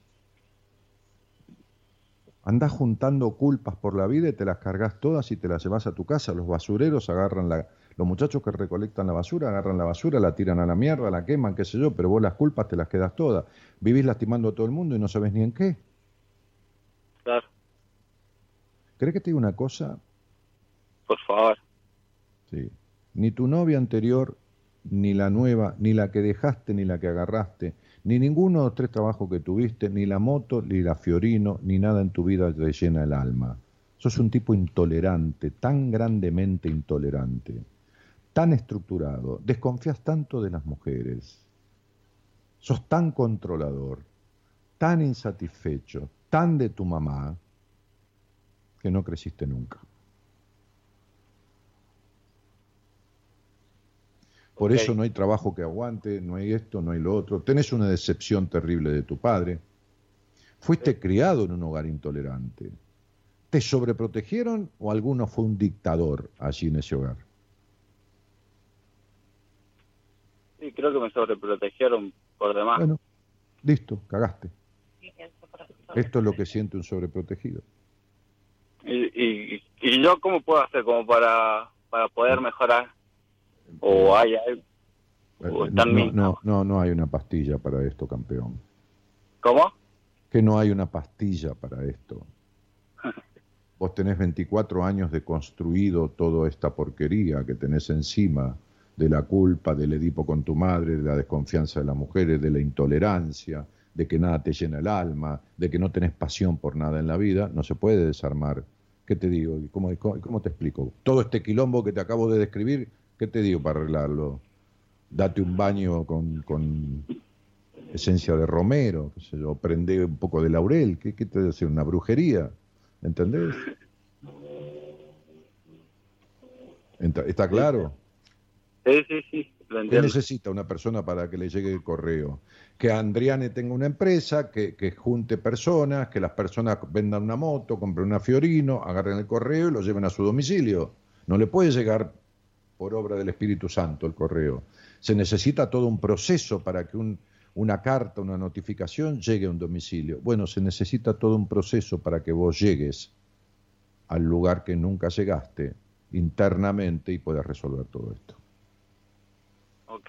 Yo le hago una, una, una consulta porque, o sea, yo en el sentido de que creo, o sea, que yo sentí que cambié fue cuando yo me enteré a los 12 años, 11, que yo no era hijo de mi padre que me crió siempre. Y yo a mi padre biológico yo no lo conozco. ¿Y por Tampoco qué no lo fuiste a buscar? ¿Cómo? ¿Por qué no lo fuiste a buscar? Porque por miedo o porque no sé, o sea, preferiría prefería no no hacerlo. No sé si está bien o está mal. Pero si, eh, eh, a ver, está bien si a vos te hace bien. ¿Te hace bien no ir a buscarlo? Sí, ¿O es o que sea, no- querés ir a buscarlo, pero tenés miedo que te digan, andate de acá, yo no, No, quiero saber no. nada de vos? No, no, yo, o sea, no, no, no quiero ir a buscarlo yo porque no tengo una necesidad. Fue como tipo una si no tenés, si de- tú no, no tenés necesidad, entonces quiere decir que no te hizo ningún daño enterarte de que tu padre no era tu padre. A ver, Sí, ¿por qué tu padre no era tu padre?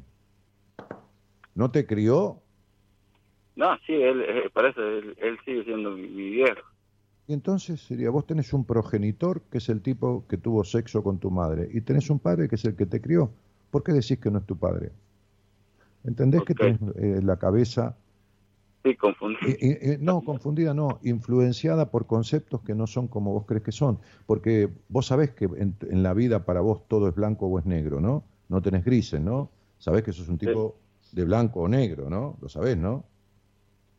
Sí, Sí, vos sabés que para vos las mujeres son para novia o para putas de mierda, ¿no? Lo sabés, ¿no? sí, ¿Lo sabés? Sabés que sos un tipo juzgador, ¿no? ¿Lo sabés o no lo sabés? Perfecto. Entonces tenés un quilombito bárbaro, en, en 10 o 15 aspectos. Entonces hay que arreglarlo y, y no es precisamente el problema con tu papá, sino es con tu papá, con tu mamá, con el sobreprotección, con lo prejuicioso, con, la, con lo sufrida que es tu madre, con lo controladora que es, con lo intolerante que sos vos, con la soledad que sentiste de niño, con la anulación que produce la sobreprotección, con un montón de cosas, hermano querido, que no se arreglan por supuesto, en una charla de radio, porque si no sería, qué sé yo, una- yo sería un mentiroso o, o haría milagros, y la verdad que yo no hago milagro ninguno, este, este, y que vos necesitas recapitular y revisar estas cosas con alguien, porque si no vas a terminar hecho mierda. ¿Cómo estás? ok, Porque así sí, estás. sí, porque Así La estás, que- confundido, no sabiendo qué te pasa y con un vacío interno terrible y, y- y- y no está, y- y- no importa, vos podés salir con la piba anterior y con tu exnovia, con las tres juntas y, y cuatro más, igualmente vas a estar para la mierda. sí, ¿Viste? ¿Está claro, Tigre? sí, perfecto. Más quilombo, que, consolate, ¿eh? más quilombo tiene el gobierno, ¿eh? El de acá, el de San Luis y el de cada una de las provincias, el de cada intendencia. Así que tenés un, tenés un quilombito importante, pero no tan grande como el que tienen otros. ¿Ok? Ok. Bueno, Te mando un abrazo y arregla, arregla esto porque lo que está pasado de Maduro, Ajá. si no, si no lo arrancás y te lo comes, se pudre, ¿eh? Y todo esto que Claro. tenés encima se te va a terminar pudriendo. ¿Se entiende? Sí, sí, sí. Ocupate, te mando un abrazo. Listo, muchas gracias, Daniel. Un beso. Chao. Chao.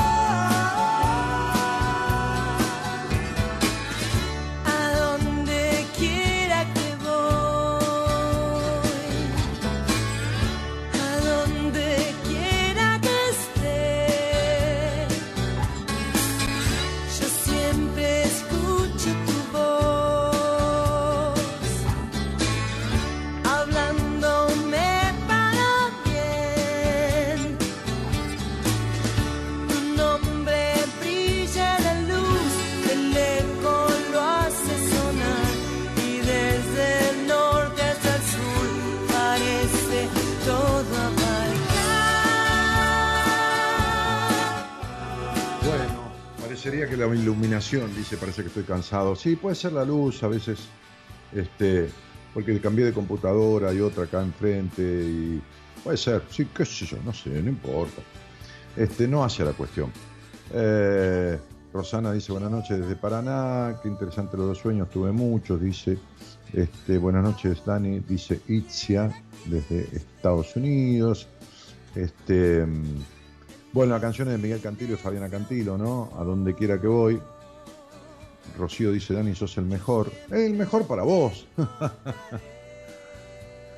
Eh, bueno, Gabriel dice, será el shampoo que usaste que estaba vencido, ¿no? Lo que me da cara de cansado. vamos, vamos.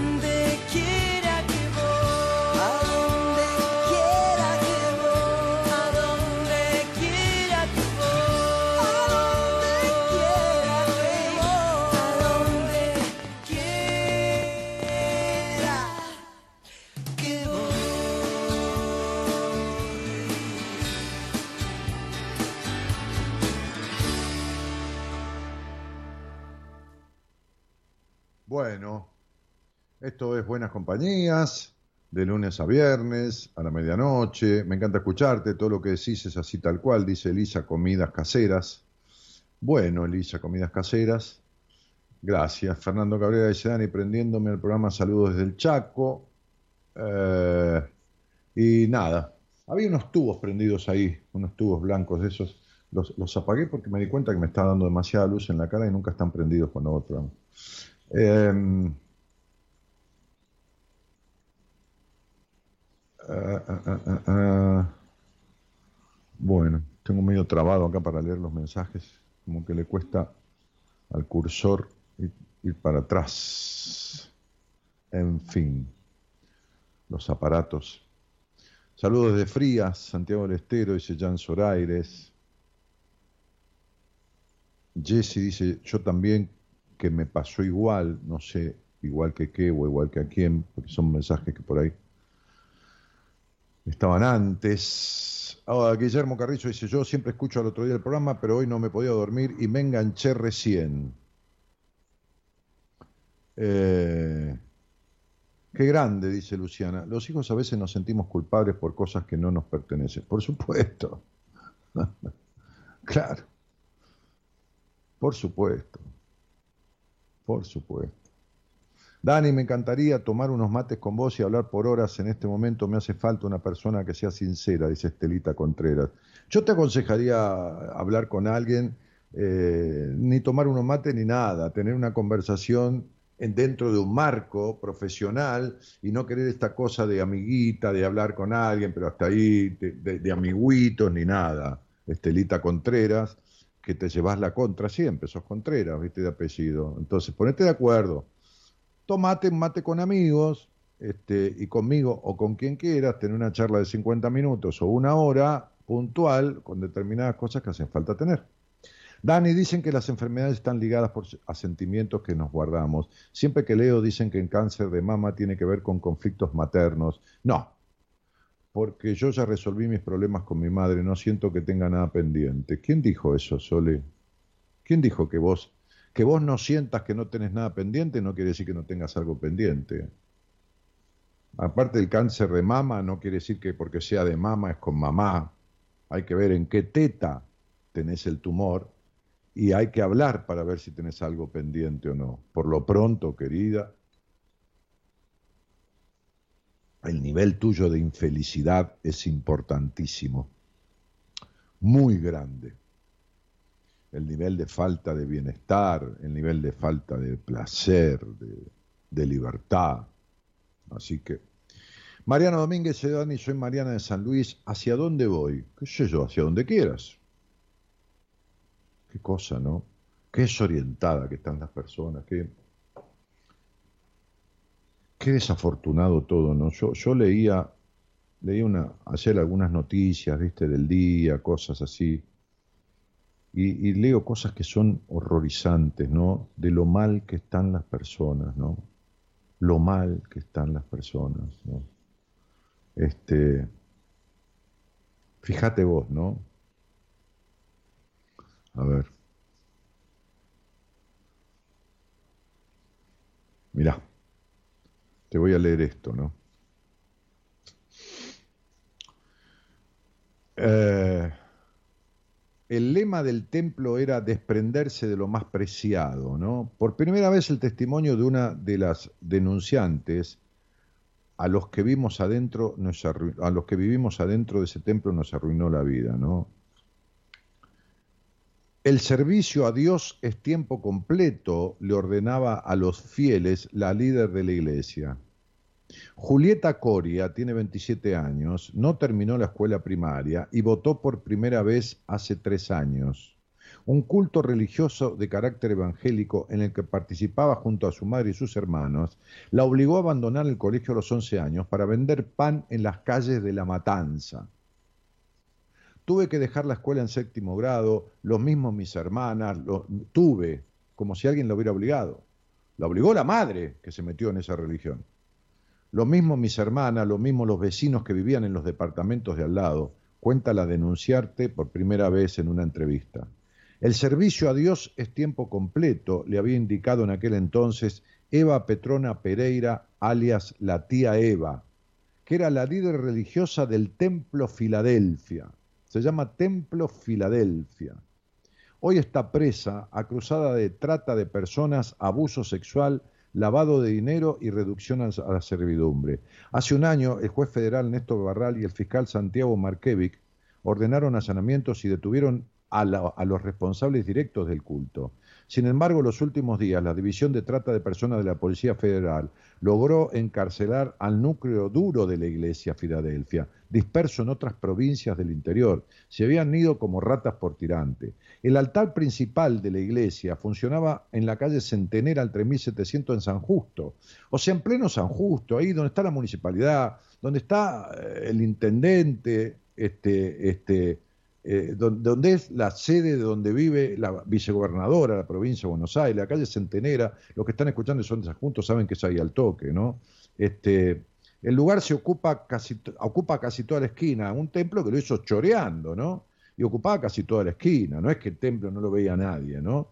Bien, este, se comunica internamente con otros dos inmuebles donde están las habitaciones y también un sector de una panificadora que pertenece a la iglesia. Allí la pastora Eva alojaba a los miembros de la iglesia y celebraba las fiestas del Señor. La denuncia de esta chica Coria envalentonó una docena de víctimas que relataron los vejámenes padecidos dentro de la institución. Va desde la entrega, desde la entrega de casas y niños como ofrendas hasta abusos sexuales en los rituales religiosos, todo en nombre del Señor. Para los que vivimos adentro del templo Filadelfia fue lo que nos arruinó la vida. Todo lo que está mal, eso es Filadelfia, relata Julieta. La iglesia convocaba todos los años a las fiestas del Señor. La celebración se da durante el primer fin de semana del mes de enero. Eran invitados y hospedados en San Justo todos los miembros de la sede de la Argentina, Brasil y Paraguay de estas iglesias. El encuentro consistía en cena, baile, lecturas bíblicas, misas eternas y hacia la madrugada comenzaba una pesadilla. La, don, la tía Eva, que es la pastora, hoy con 76 años y prisión domiciliaria, entraba en un trance profundo, era poseída por el Espíritu Santo, que se le manifestaba, según ella. Era ley que tenías que agachar la cabeza ante ella, no podías mirarle a los ojos. Recuerda Julieta que estuvo en la organización durante 16 años. Hay gente de la misma congregación que entregaba a sus hijos, era agarrarlos a los chicos de 11, 13 años de la mano, dejarlos en la punta de la escalera del altar, era la ofrenda que tenían que darle a Dios. Los niños eran separados de sus padres y criados por la pastora Eva o su colaboradora Adriana del Valle Carranza.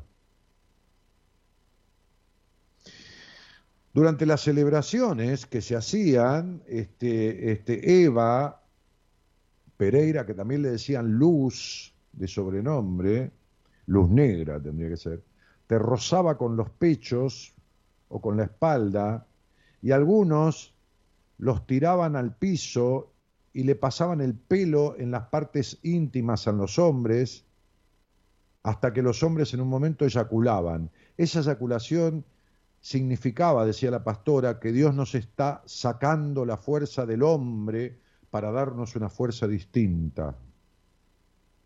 Lo loca que está esta hija de puta, lo perversa, lo maligna que es, pero lo enferma que está la gente, que siguen a las iglesias y a los cultos, que les generan culpas y les hacen hacer sacrificios y entregar dinero y toda esta mierda de toda esta manga de hijos de puta que están todos millonarios a costa de la pobreza de los demás.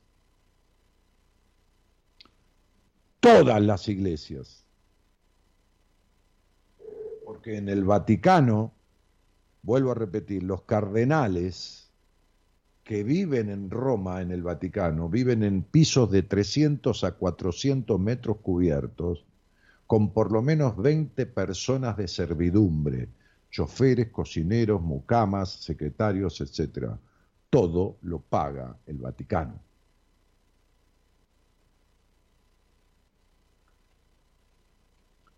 Hola, buenas noches. Hola. Sí, ¿qué tal? ¿Cómo te va? ¿Qué tal? ¿Cómo estás, Daniel? Un placer. Bueno, gracias. igualmente, vale. ¿De, de, dónde sos? De Tucumán.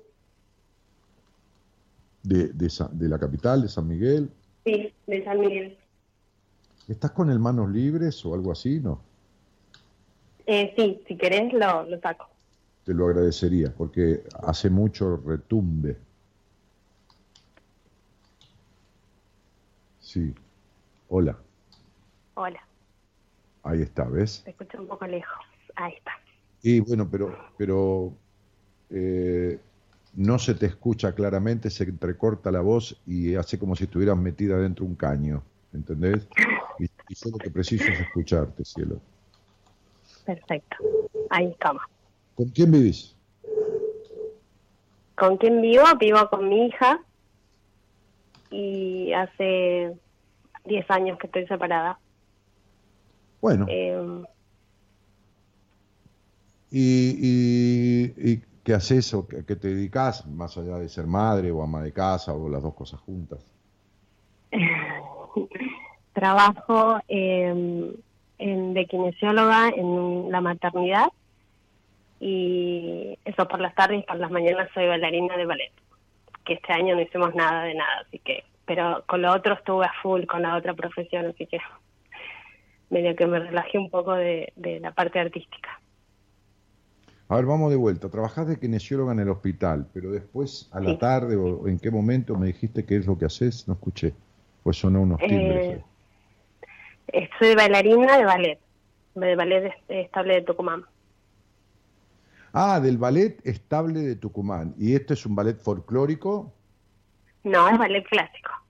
Ah, sos bailarina clásica. Ah, mira. ¿Y empezaste a estudiar de chiquitita? Sí, de muy chiquitita. Eh, sí, desde los tres.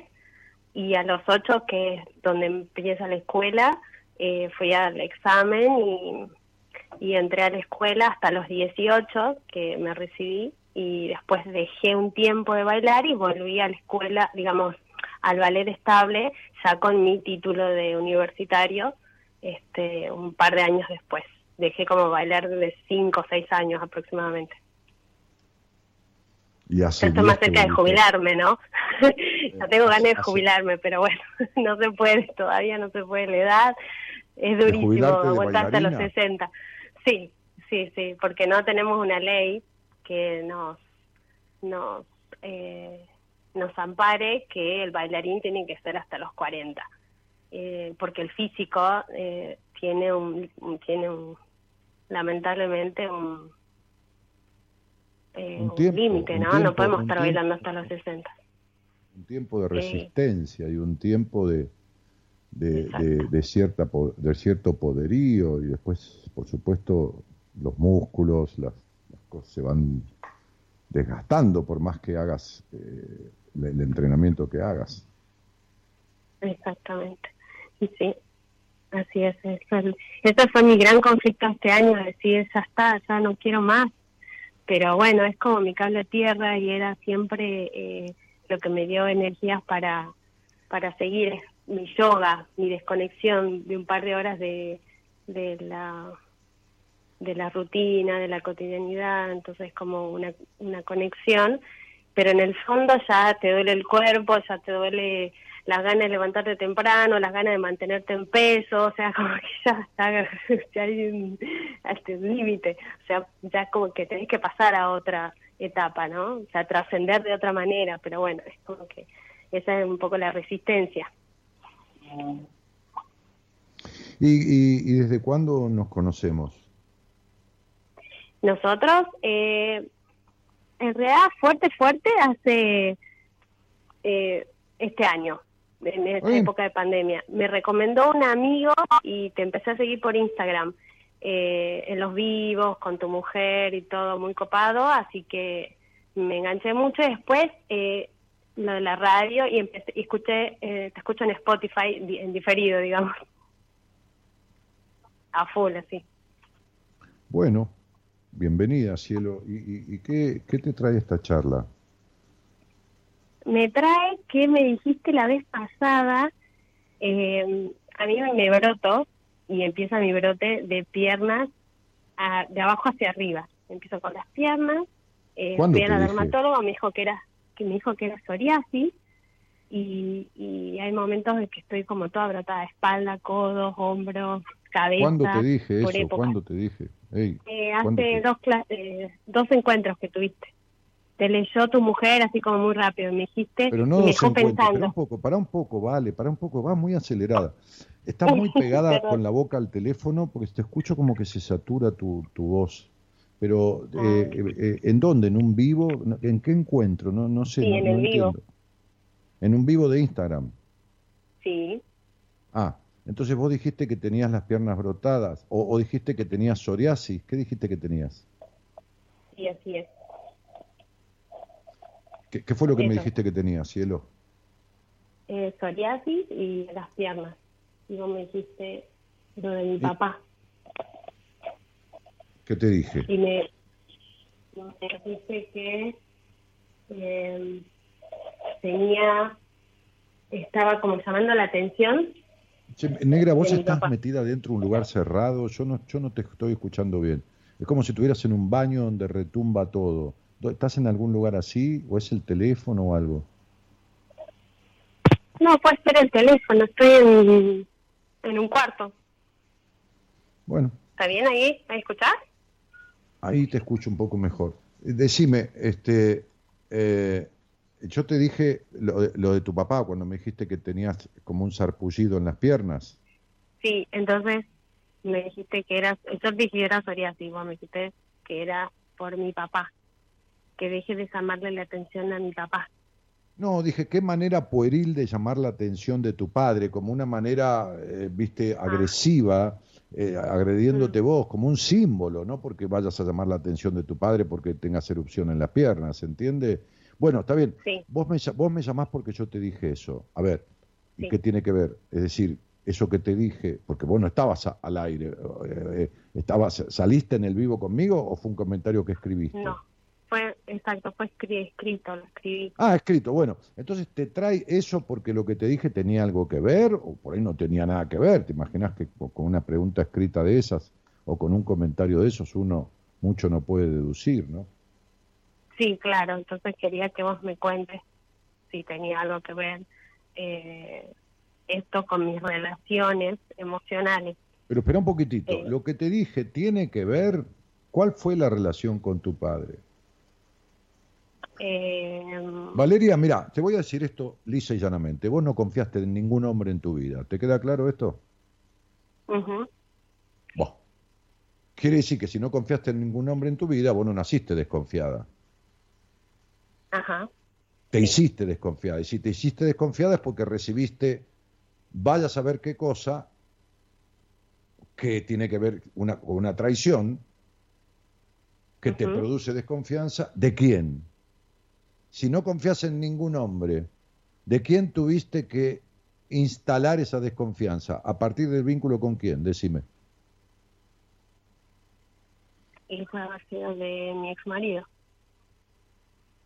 Vamos de Pues, vuelta, ¿vale? Viste que vos razonás todo, ¿no? Todo lo razonás. Bueno, ponete tranquila, Sí. no te pongas nerviosa y por favor no te disperses porque sos dispersa y razoná lo que te voy a decir. Si vos nunca confiaste en un hombre, ni en tu ex marido, ni en los anteriores, ni en el primer novio, ni en nadie, ¿de dónde crees que nació esa desconfianza? ¿Del vínculo con quién? Con mi papá. Bueno, entonces, lo que te dije es tal cual. Ahora, ¿por qué nació la desconfianza del vínculo con tu padre? A ver, decímelo solita, mi amor. Dale, decímelo solita. Decime por qué tu padre estuvo desdibujado en tu vida. A ver, decímelo vos. Mm, Porque no me, no me daba bolilla, o sea, no era la favorita. No, no eras la favorita. ¿Y quién era la favorita?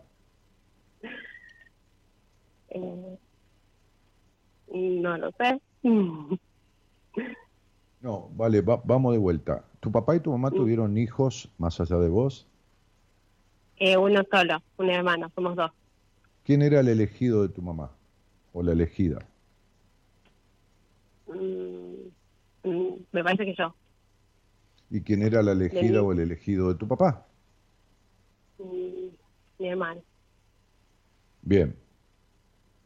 ¿Quién te crió con ese rigor, con ese control y con esa cantidad de exigencia? Mi mamá. Sí, lo sé. ¿Y quién no le dijo nunca nada, ni se metió, ni te protegió de eso? Mi papá. Perfecto, o sea que era un boludo. ¿Te das cuenta? Igual que tu marido. Lo mismo.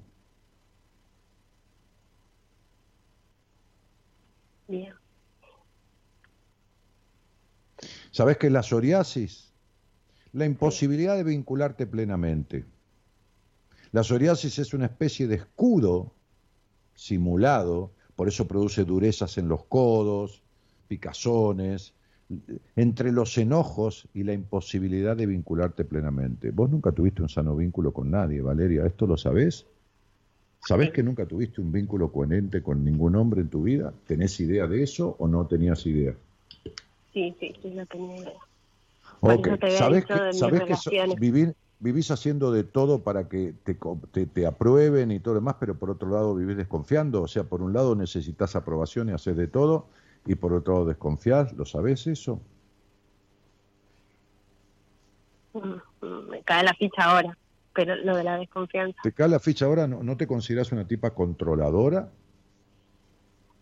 mm, Sí, Bien, perfecto. Sí. Claro, ok. Entonces, ¿a qué edad te casaste, reina? 29, Bien. Y antes de, de los 29, ¿a qué edad debutaste? 17, Y entre los 17 y los 29, si pudiéramos decir que tuviste sexo 100 veces en toda tu vida, que a lo mejor fueron mil, no importa, no hablo de cantidad de hombres, hablo cantidad de actos sexuales. ¿En qué porcentaje de esos actos sexuales vos te crees que tuviste un orgasmo? Suponete que fueron 100 actos sexuales. ¿En qué porcentaje de esos 100 vos crees que tuviste un orgasmo? Dale, decilo. Dale, decilo. 20, 20%. Muy bien, perfecto. Sí, sos benévola. 20%. Ahora, ¿qué comida no te gusta mucho? ¿O no te gusta para nada? ¿Qué comida para nada? La polenta. Muy bien. Y si dar sexo oral te gusta igual que la polenta, o sea, no te gusta para nada, ¿para qué lo hacías? Vale, ¿de qué querés hablar conmigo? Porque no tenés un área de tu vida bien. No solo que creciste en la exigencia, sino que te dedicaste a algo que no para de exigir, que es el baile clásico.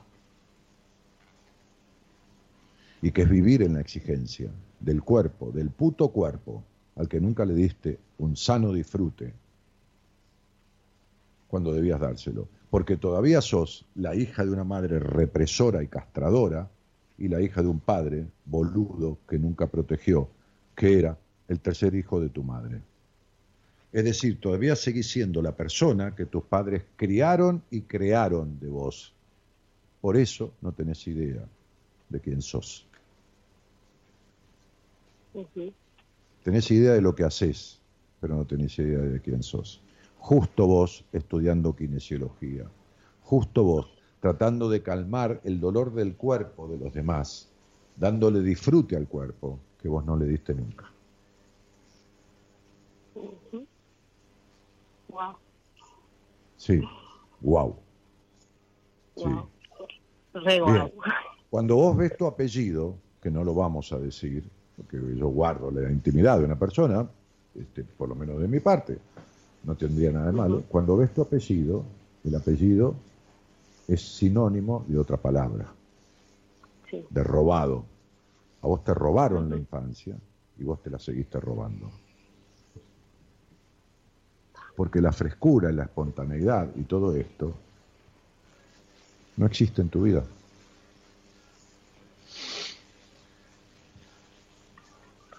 ¿Y puedo volver a eso?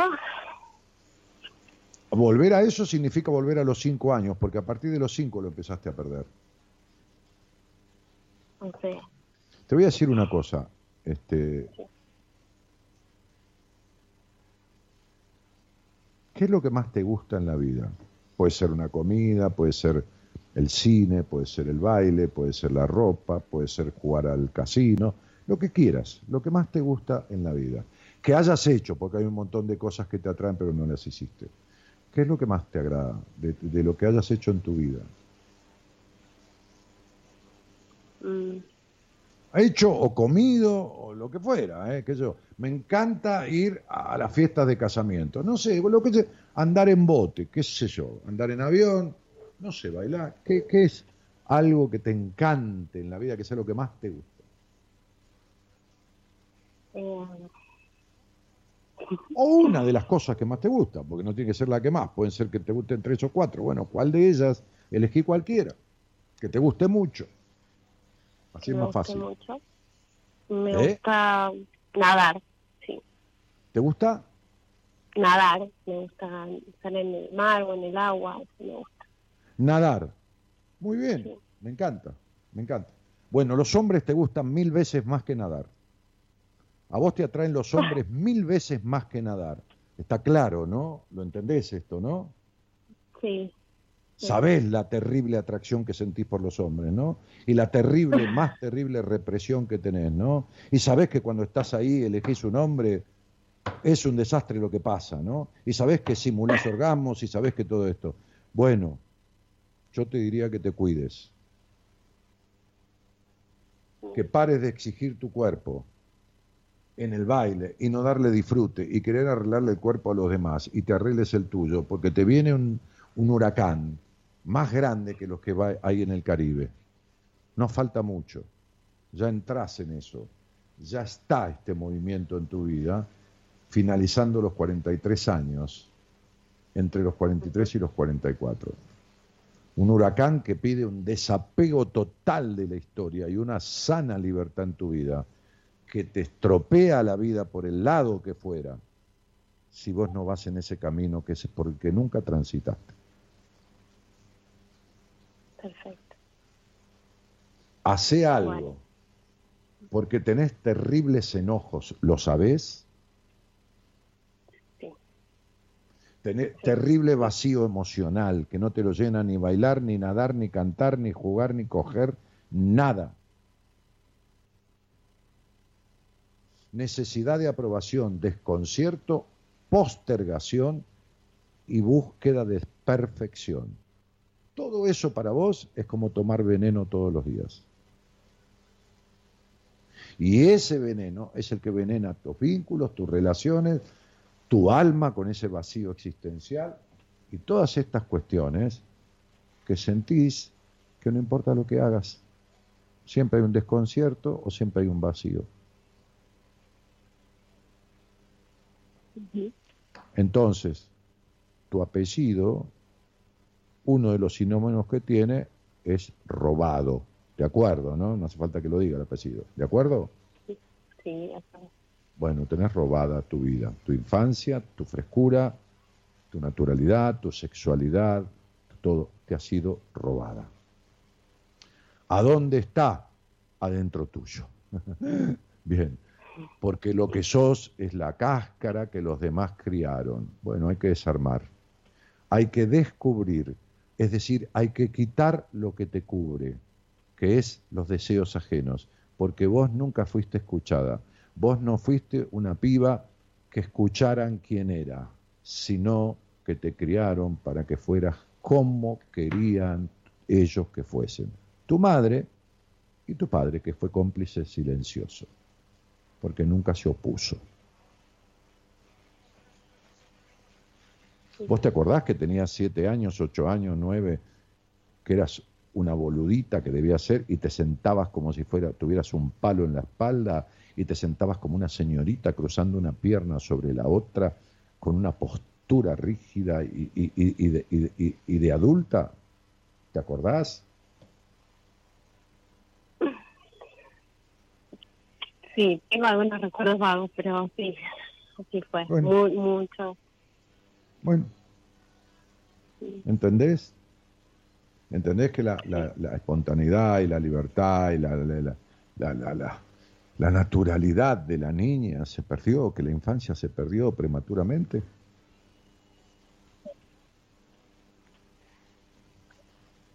Sé que no puedo recuperar eso ya, como me decís vos, pero estoy a tiempo de modificar esa conducta. No entendí si fue una pregunta o fue una, una aseveración. No, no entendí lo que dijiste, perdóname. Pregunta, ¿se puede? ¿Estoy a tiempo de recuperarme, A tiempo, pero de, vos me estás de jodiendo. encontrarme? Pero vos me estás jodiendo, ¿cómo no vas a estar a tiempo? Yo te he atendido gente de ese, de tu provincia, Tucumán, atendí a una señora que a veces la nombro y, y sale al aire y yo estoy atendiendo a la hija, tiene 60 y pico de años esa mujer, no podía ir a la esquina de la casa sola, estaba recontrafóbica. Había sido golpeada más de esperanza, 20 años. Había sido golpeada más de 20 años. Está libre como un pájaro. Este, y, y ¿cómo vas a estar a tiempo? ¿Qué, qué- está buscando? ¿El justificativo para... O, o que alguien te diga, no, ya es tarde para quedarte como estás? Hay un escritor que escribió varias cosas, Almafuerte, en el seudónimo, que dice, todo incurable tiene cura cinco segundos antes de la muerte. Así que, qué sé yo cuando te vas a morir. Pero bueno, mientras no suceda, evidentemente, todas estas cosas que forman parte de vos, las negativas, las destructivas, porque no son negativas, son destructivas, pueden dejar de estar sin ningún problema. Sin ningún problema.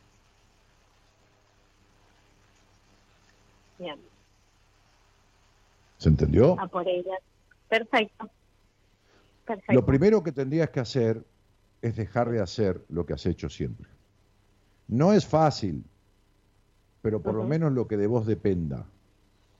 Es decir, no vas a dejar de desconfiar ni de razonar todo 40 millones de veces, ni de mostrarte de una manera porque tengas miedo a que te traicionen, ni tu necesidad de aprobación. No vas a poder desprenderte de eso sola, vas a necesitar a alguien. Pero deja de tener sexo de esa manera, haceme el favor, no ensucies más tu energía de esa forma. ¿Queda claro? Eso sí puedes hacerlo. Te mando un beso grande. Gracias, gracias, gracias, gracias. De nada, cielito. Chao.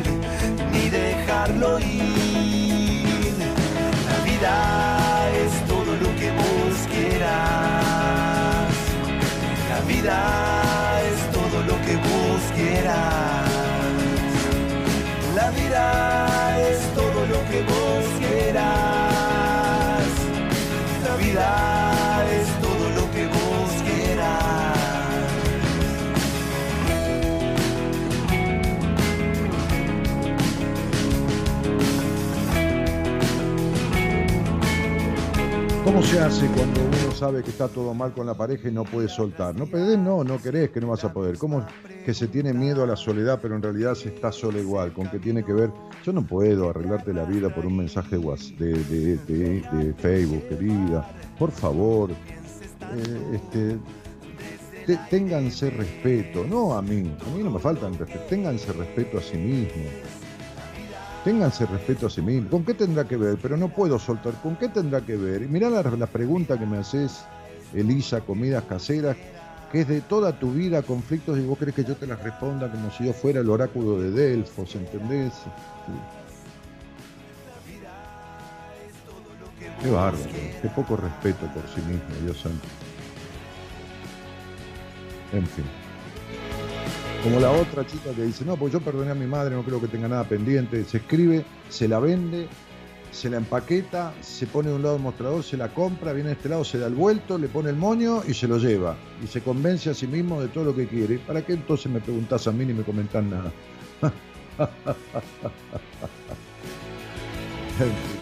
Dale. Mira, ahí está, María, la señora que yo hablaba recién de, de Tucumán. Aquí estoy, Dani, querido, feliz y plena como nunca antes después del proceso de terapia con vos. Gratitud eterna, te quiero. Sí, esta era una mujer que no podía salir a la esquina. Mírala, mírala. Abrí la foto de Ana María Talante. Parece que tuviera 17 años. El cuerpo, la ropa, todo. Hija de puta. No podía ir ni a la esquina, ni a la esquina. Tenía que ir acompañada, agarrada de una amiga. Terminó yéndose al Caribe de viaje. Al cuerpo se le transformó. Tanto que estoy atendiendo a la hija ahora. Y tiene sesenta y pico de años, Ana María. Pero claro, en fin. ¿Qué va a hacer?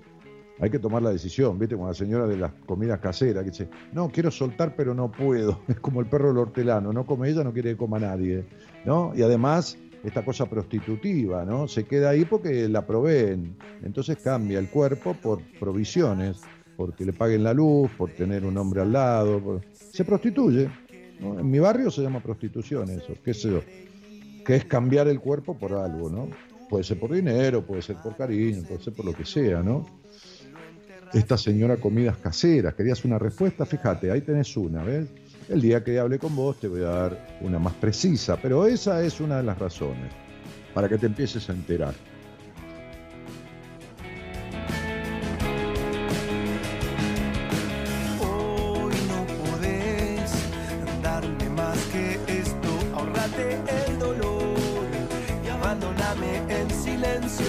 Señoras y señores, en los controles el señor Gerardo Subirana, que opera técnicamente este programa y además lo musicaliza maravillosamente.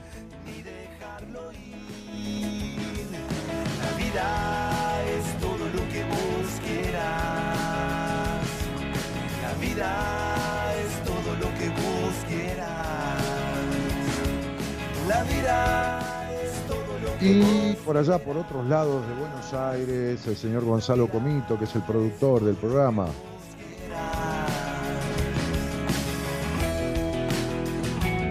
Mañana tendrán el gusto de no escucharme a mí y escuchar a la licenciada en psicología, docente universitaria, madre de cinco hijos, abuela de varios nietos, la licenciada Noemí De Vito.